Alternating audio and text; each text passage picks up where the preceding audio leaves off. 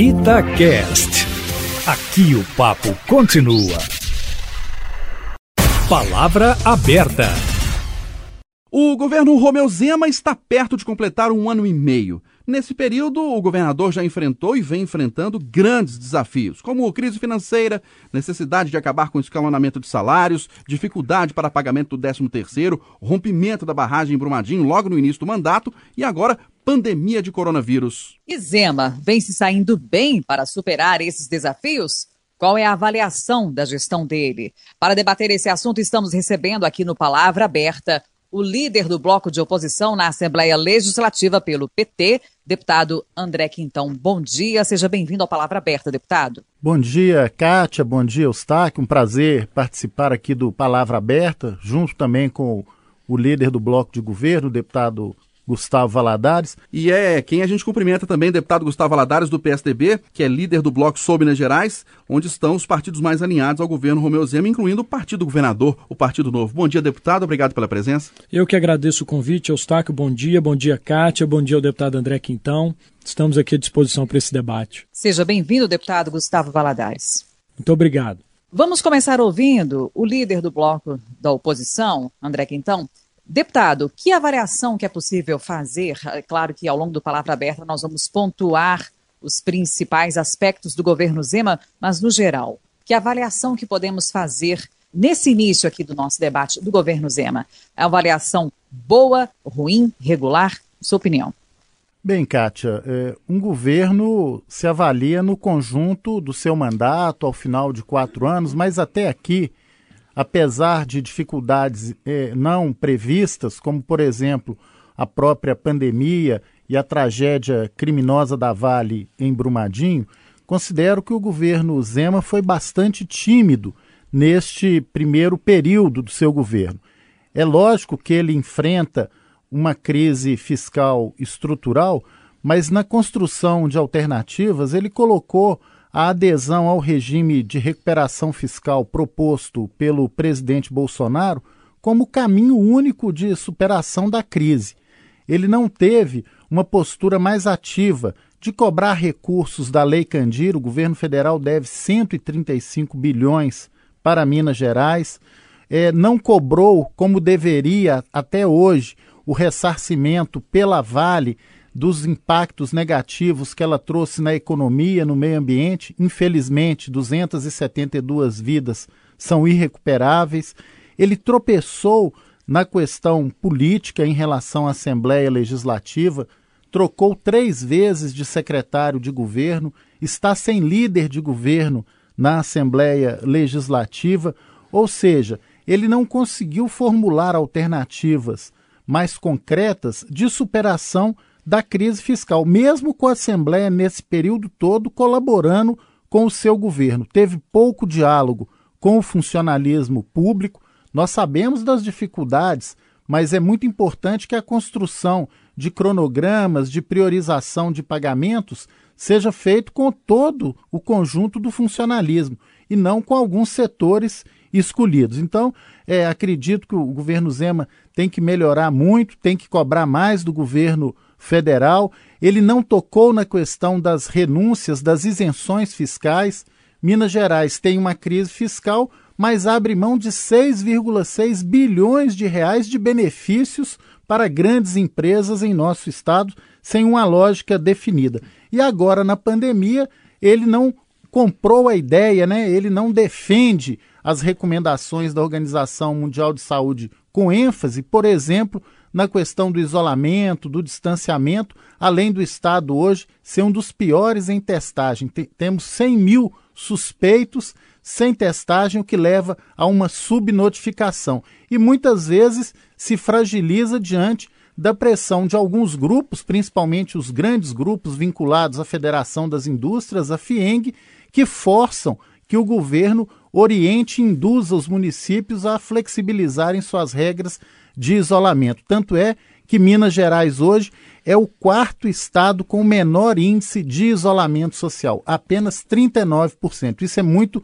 perigoso para a expansão da pandemia no interior de Minas Gerais. Deputado Gustavo Valadares, o senhor concorda com as palavras do deputado André Quintão de que o governo Zema ainda é tímido em relação a ações propositivas para o Estado e está precisando melhorar muito? Não.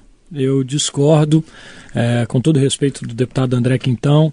Vejo este governo como um governo que, em um ano e meio, tem uma, diria que uma avaliação muito boa frente ao Estado ou à estrutura de Estado que pegou quando assumiu o governo em 1 de janeiro de 2019. Para rebater aqui, sendo muito prático e objetivo aqui, o deputado André Quintão, dizendo, por exemplo, que Zema está usando apenas como referência para tentar a recuperação do Estado o plano de recuperação fiscal. Ele está tentando, dentre outras possibilidades, o plano de recuperação fiscal, porque durante a última gestão este plano foi deixado de lado e Minas chegou no lugar que chegou. Chegou num vermelho jamais visto, com contas deficitárias jamais vistas antes no Estado, com problemas eh, de, de, de calote a municípios, com problema de calote aos servidores públicos, enfim. Então ele está buscando dentro do plano de recuperação fiscal, numa boa relação com o governo federal, um dos caminhos para a recuperação do Estado. A segunda questão, Lei Candir. O governador, é verdade, entrou um pouco tímido quando, quando assumiu o governo nesta questão da Lei Candir, mas ao longo dos meses, os meses foram se passando, ele foi entendendo a complexidade a necessidade desse recurso, algo que é justo para Minas, e passou a reivindicá-la também junto ao governo federal. Acredito ser um equívoco do deputado André Quintão quando ele diz que o governador não tratou desse assunto. O governador tem tratado desse assunto. Entrou no governo um pouco tímido contra, contra essa questão, mas de um tempo, de dois três, dois, três meses após assumir o mandato, ele já tinha a real noção do que era a Lei Candir, do que era a compensação desse dinheiro devido a Minas Gerais e aos estados exportadores e passou a cobrá-la com veemência junto ao governo federal. Mais do que isso, a questão da Vale, o crime da Vale, uh, o governo vem há mais de um ano trabalhando um acordo com a Vale que está para ser anunciado, eu acredito, nos próximos dias, ou por que não no, dentro ainda desse mês ou no mês de junho. Um acordo que trará ótimas notícias, óbvio que nada disto recompõe o crime e as quase 300 vidas perdidas em Brumadinho mas este acordo trará inúmeros benefícios a Minas Gerais e, em especial, a nossa região metropolitana, a Brumadinho e a Belo Horizonte. Como, por exemplo, já dito, mesmo que informalmente, a questão do novo é, rodoanel da, da, região metropolitana de Belo Horizonte. Outra questão, a questão da pandemia. Tenho aqui que rebater o deputado André Quintão. Minas hoje, apesar das subnotificações que muitos vêm questionando, é, tem se colocado como um dos estados mais bem sucedidos no combate à pandemia do coronavírus. Ainda é um problema? É. Existe a preocupação? Claro que existe. O governador tem dado liberdade aos prefeitos dos 853 municípios de Minas para coordenarem esse processo de reabertura das suas cidades.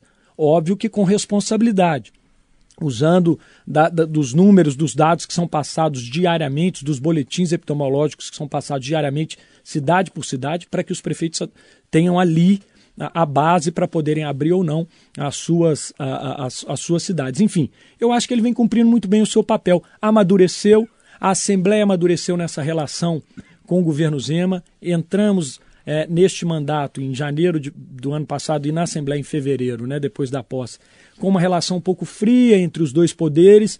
Esta, esta relação veio crescendo e amadurecendo ao longo do tempo. Hoje temos uma relação muito melhor, muito boa. Fruto desta relação, tivemos a aprovação de inúmeros projetos que beneficiaram o Estado e que foram de acordo com aquilo que o governo pensava e pensa com relação a Minas. Deputado André Quintão, o senhor concorda com o deputado Gustavo Valadares de que a relação entre o governo de Minas, entre o executivo e o legislativo, amadureceu ou não? Olha, eu diria que é uma relação construída a cada momento, a cada dia. É, ano passado, talvez por influência é, excessiva do Partido Novo, que chegou à vitória com o discurso de negação da política e das instituições, e isso é muito perigoso hoje no Brasil. E o mau exemplo vem do presidente Bolsonaro, que ataca as instituições, né, o Supremo Tribunal Federal, o Congresso Nacional. Aqui em Minas havia essa tendência, uma espécie de pressão de fora para dentro, sem ter o respeito e o reconhecimento da legitimidade do poder legislativo. É, este ano ah, o diálogo tem melhorado, mas sinceramente eu, eu discordo do deputado Gustavo Valadares, porque ele fala em boa relação com o governo federal. O governo federal, agora na pandemia, habilitou 3.800 leitos Covid para o Brasil, 55 para Minas Gerais, 1,5%. Ele fala da relação com a Vale. Nós já temos um ano e meio quase dessa tragédia criminosa da Vale. A Vale vai empurrando com a barriga, a Vale não quer disponibilizar recursos, ela quer fazer uma compensação, indenização através é, de obras estratosféricas que vão demorar anos para saírem é, do papel. Além disso, esses bons números é, de Belo Horizonte, da região metropolitana, comparativamente com os do Brasil, porque toda morte é muito sentida, ela se deve mais à postura firme do prefeito Calil. Se dependesse do governador Zema, nós já teríamos há um mês atrás a flexibilização das atividades econômicas. Na área social, o que Belo Horizonte investe hoje é o triplo do que o Estado investe no Bolsa Merenda. O, o programa Bolsa Merenda atinge somente alunos de extrema pobreza, 38% das crianças em extrema pobreza em Minas Gerais. Então, é, eu reitero aqui, é um governo tímido, nós reconhecemos o esforço, né, as boas intenções, não estou aqui dizendo que é um governador que não tem esse cuidado, essa preocupação com o Estado. Foi eleito legitimamente, a oposição na Assembleia tem buscado contribuir, principalmente agora, nos tempos da pandemia. Nós não somos aquela oposição do quanto pior, melhor, porque isso é ruim para as pessoas, principalmente as pessoas mais pobres. Agora, como oposição, nós temos que cobrar um governador que fale em nome de Minas Gerais. 25 governadores assinaram a carta querendo recursos, menos ele. Desculpa interromper o senhor, mas nessa questão da pandemia, de fato, há sim um apelo dos empresários pela retomada das atividades em todo o estado. E o governador Romeu Zema apresentou o plano né, para que cada prefeito possa, diante, mediante os protocolos, decidirem se vão ou não flexibilizar a quarentena. Porém, por exemplo, as escolas ainda não retomaram as atividades. Na próxima segunda-feira começam as aulas online. Então, quer dizer, o senhor concorda que o governador Romeu Zema está tão suscetível, sim, ao relaxamento das medidas de combate ao coronavírus? Quando ele lançou o programa Minas Consciente, nós é, questionamos muito, inclusive com a ação junto ao Ministério Público. Por quê? Minas Gerais tem hoje casos confirmados em 267 municípios mas nós temos suspeitos sem testagem em 817 municípios. Com que segurança epidemiológica que você pode orientar um município a flexibilizar as regras de isolamento se você não tem o resultado dessas suspeitas em mais de 600, em praticamente 600 municípios? Essa é uma questão. Com relação à, à, educação, é importante que o Estado busque alternativas, sim. Agora, sempre lembrando, a TV Minas, que é um dos canais da, da teleaula, atinge praticamente metade da rede estadual. E a outra metade? E aquelas localidades que não têm sinal de, de, internet, aquelas crianças e famílias que não têm celular. Então tem que buscar alternativa, mas é com diálogo. Eu acho que esse é o caminho no, no momento da pandemia. Então, o senhor me perdoa, antes de passar, Eustáquio, só mais uma questão, antes de passar a palavra para o Gustavo Valadares, especificamente nessa questão das aulas online. Tá difícil, o ano, então, ficaria praticamente perdido para os alunos da rede pública. Qual seria a alternativa, então, que o senhor poderia apresentar? A alternativa é a secretária sentar com a Comissão de Educação da Assembleia, com os representantes dos trabalhadores em educação, com a União dos Dirigentes Municipais de Ensino e nós analisarmos a partir da diversidade regional de Minas Gerais as várias alternativas. Não há uma alternativa única. Todos nós queremos é que os alunos da rede estadual não sejam prejudicados e que fiquem fora do processo pedagógico. E quem vai ficar fora são exatamente os mais pobres, os que não têm celular, não tem sinal de, televisão, não tem televisão, não pega TV Minas. Eu acho que é isso que nós estamos colocando para secretário.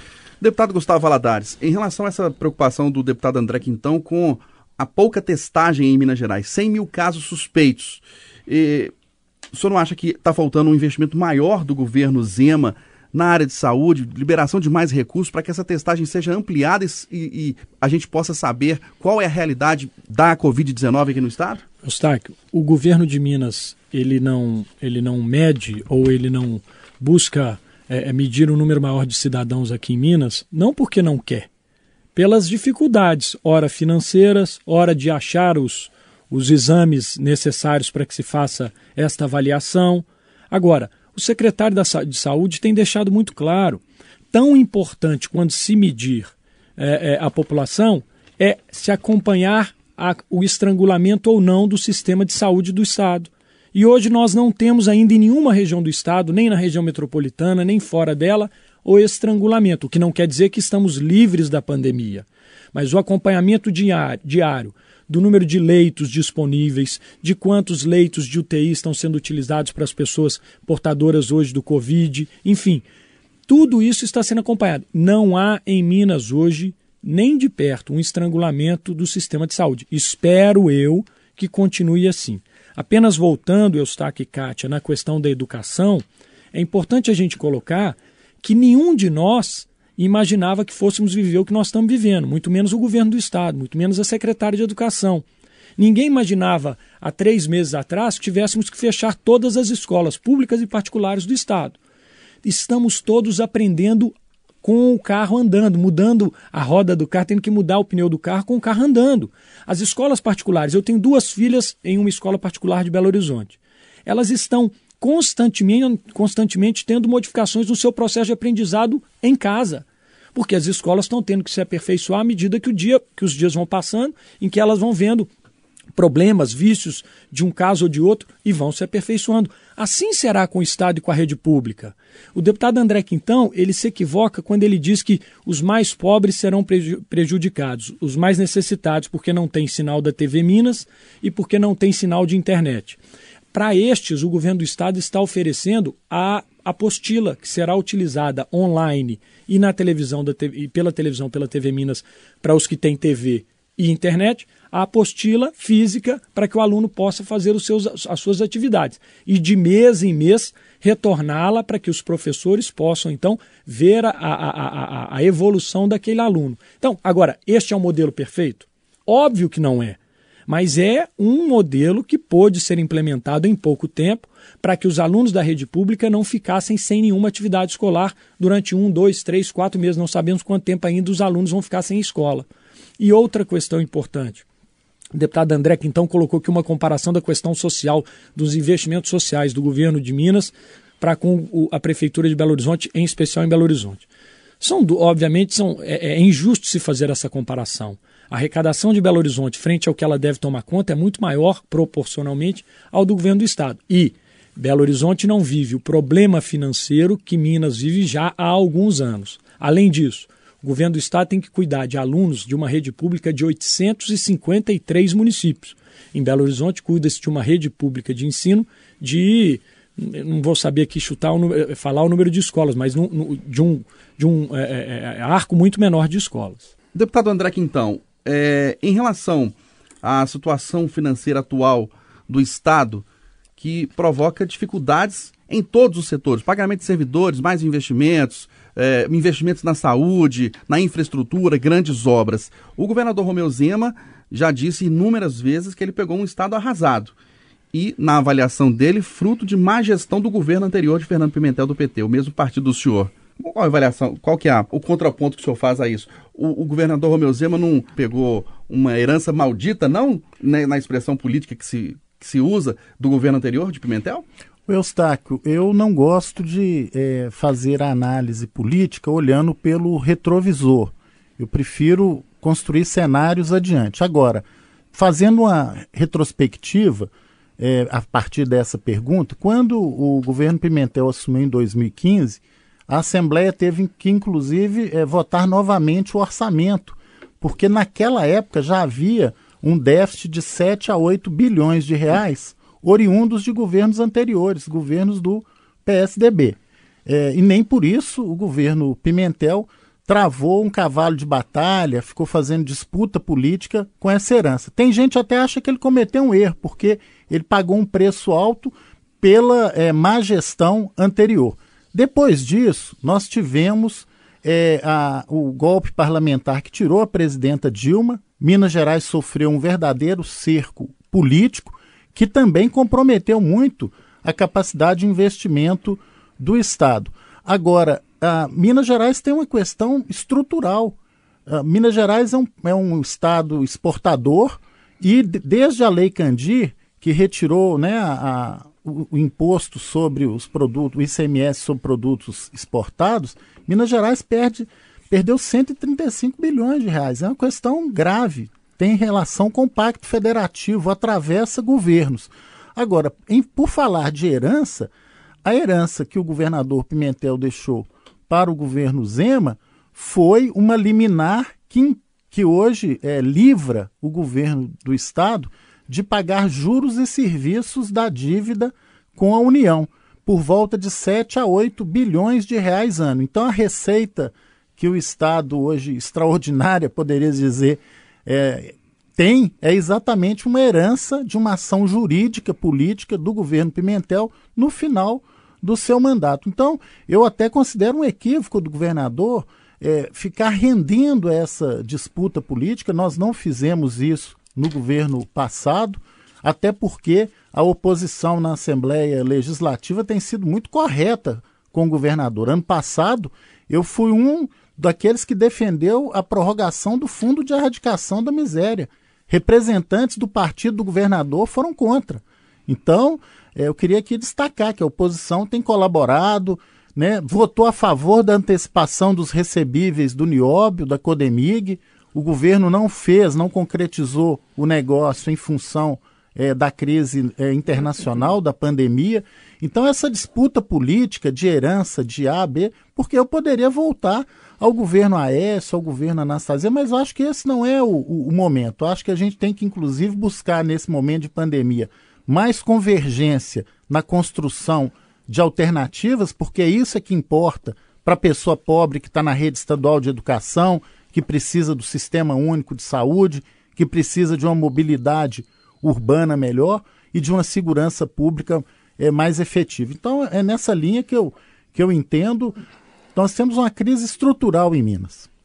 É, o senhor me deu gancho aí ao citar a questão do nióbio, porque é uma operação que foi tida como uma das possibilidades para que o governo de Minas regularizasse o pagamento dos servidores públicos.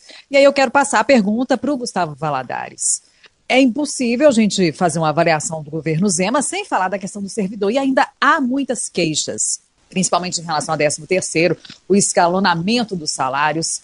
Por que, na avaliação do senhor? É claro que tem toda a conjuntura econômica, etc. Mas o senhor acredita que todo o esforço necessário foi feito até agora para poder resolver essa situação? E complementando a pergunta, deputado, não foi uma injustiça com outros servidores o governador propor um aumento só para a segurança pública, aquela polêmica que teve dois meses atrás na Assembleia? Vamos lá, começando pela pergunta do Eustáquio, a última. Não foi um reajuste, foi uma recomposição salarial que a classe da segurança ficou sem ter durante é, mais de cinco anos, o que outras classes tiveram ao longo da última gestão aqui no governo do Estado. Com relação aos servidores de uma maneira geral, Kátia, o governo fez até mais do que podia. O governo pagou o 13º a mais de 80% dos servidores a, até janeiro deste ano, quer dizer, com um atraso mínimo de 30 dias. São menos de 20% dos servidores que ainda não receberam. Estamos preocupados com esses 20%? Óbvio que estamos. O governo está preocupado e quer solucionar o problema. O governo quer resolver o problema do salário dos servidores? Chegou, inclusive, antes, período pré-pandemia a diminuir o, o escalonamento em, em, dois pagamentos ou em um pagamento apenas dentro do mês, enfim. Estávamos trabalhando com a perspectiva de, com esse dinheiro da antecipação dos recebíveis do Nióbio, podemos colocar em dia os salários e também pagar o, o atrasado do 13 terceiro. Quem sabe, inclusive, já uma primeira parcela do 13 terceiro de 2020. O problema é que chegou a pandemia, instaurou-se uma, uma crise mundial, e nós tivemos então que recuar dessa operação para que Minas não, não saísse prejudicada. Agora, o governo pensa durante todo o dia, durante todos os dias da semana, do final de semana, o governador e, o seu governo pensam em soluções para buscar uma forma de colocar em dia o salário dos servidores. Não há nada pior do que se atrasar salário. Eu sei o que passam os servidores. É bom que fique claro: o Estado está trabalhando muito para que isso se resolva, eu espero, num futuro muito breve. André Quintão, em função de toda essa conjuntura da crise financeira, é justo o governador Romeu Zema passar por um processo de impeachment, passar por algum tipo de julgamento na Assembleia Legislativa por causa dos repasses? O projeto aprovado na Assembleia ele confirma o que está na Constituição, não há nenhuma intenção deliberada da Assembleia em tomar qualquer providência política contra o governador nesse sentido, até porque nós compreendemos a situação financeira, os desafios da pandemia. O que há é uma reafirmação é, do fortalecimento e autonomia das instituições. Agora, eu tenho certeza que o caminho é do entendimento. Nesse momento de crise, de estrangulamento das finanças, cada um tem que fazer a sua parte. A Assembleia já reduziu o custeio das verbas indenizatórias. Ano passado devolveu quase 50 milhões de reais para o governo de Minas, independente de pandemia. Então, acho que o, o, diálogo vai ser muito necessário. Eu acho que a, a população pode ficar tranquila que a intenção da Assembleia é resguardar a autonomia dos poderes e cada um dar também a sua contribuição num momento, como tanto eu quanto Gustavo reconhecemos, que o diálogo com o governo, inclusive nesse ano, está melhorando. Pois é, deputado Gustavo Valadares, só que faz parte da base do governo, é esse projeto aprovado é, na quinta-feira na Assembleia Legislativa provocou uma polêmica muito grande. Né? A, a, possibilidade de impeachment do governador Romeu Zema caso ele atrase repasses para o Legislativo e para o Judiciário boa parte da opinião pública diz o seguinte: ah, o legislativo e o judiciário estão querendo é, garantir o seu e não se preocupando com o resto da população ou com o poder executivo, enfim. É, não é um exagero, não, propor o impeachment do, do governador, é, caso ele atrase, numa situação de calamidade financeira? Eustáquio, é bom a gente deixar claro. E, a, e, inclusive, o senhor fez parte da, dos deputados que assinaram a emenda Sim. propondo esse impeachment. É bom a gente. Não, não, não. Pois é. Vamos deixar claro aqui, vamos fazer uma correção. Não há processo de impeachment, não há pedido de impeachment contra o governador Romeu Zema na Assembleia. Nem de. Isso não tá nem. Isso não passa na cabeça de ninguém, de nenhum dos 77 deputados do conjunto dos 77 deputados da Assembleia. O que houve, aí eu tenho que concordar com o deputado André Quintão, foi apenas uma, uma, uma forma de se chamar a atenção para aquilo que é algo para aquilo que é constitucional, que é a autonomia dos poderes. A Assembleia tem, tem que ter mantida a, a, sua autonomia conforme diz a Constituição, assim como o Judiciário e o Executivo. Agora, o presidente Agostinho e a Assembleia Legislativa nunca se furtou a participar dessas discussões. E eu tenho certeza, assim como já disse o deputado André Quintão, que a Assembleia continuará dando a sua cota de sacrifício para enfrentar a crise que estamos enfrentando. Ano passado, sem crise, sem pandemia, nós já deixamos ao governo do Estado mais de quase 50 milhões de reais. Tenho certeza que o deputado Agostinho está pronto para sentar no dia de hoje com o governador, amanhã, no dia que for, para poder chegar a uma solução que atenda aos interesses do Executivo, do Legislativo e do Judiciário, resguardando-se apenas, isso é bom que fique claro, a autonomia dos poderes. Não há, volto a afirmar, nem de longe a possibilidade de se propor impeachment do governador Romeu Zema nesse período de pandemia por conta de questões de repasse do odécimo, em absoluto. O que houve foi apenas uma reafirmação em um projeto de lei de algo que já está previsto na Constituição. Mas só, só para a gente encerrar, o senhor falou que a, a Assembleia Legislativa vem fazendo um esforço, o deputado André Quintão também é, falou desse esforço de economia. Mas o senhor não acha injusto só o Poder Executivo ter escalonamento de salário atrás de 13 terceiro e a Assembleia Legislativa, Judiciário, Ministério Público Tribunal de Contas não terem? Exatamente por conta da autonomia dos poderes, a Assembleia, obviamente, tem um número muito menor de servidores, um conjunto muito menor de servidores, o Ministério Público da mesma forma, o Judiciário da mesma forma, o Tribunal de Contas do Estado da mesma forma.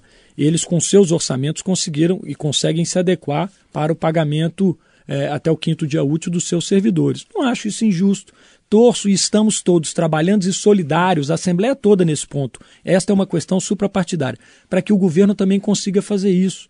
Não há essa disputa. A gente tem que deixar de lado essa questão, porque fica parecendo que estamos disputando. O, o deixar o executivo com seus servidores lá à míngua, enquanto a Assembleia está vivendo um período de bonança. Não, não é isso. Estamos solidários, temos responsabilidade. Rodamos os 853 municípios do Estado, o conjunto, obviamente, dos 77 deputados. Ouvimos as reclamações, as demandas, as aflições dos servidores de todo o Estado. Sabemos que é necessário que se resolva isso agora.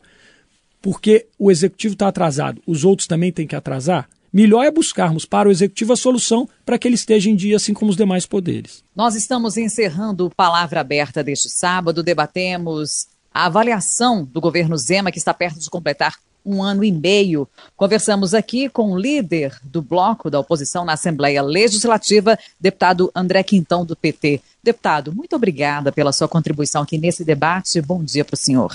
Bom dia, Kátia. Bom dia, Eustáquio. Um prazer é, participar desse programa. Obrigado, deputado.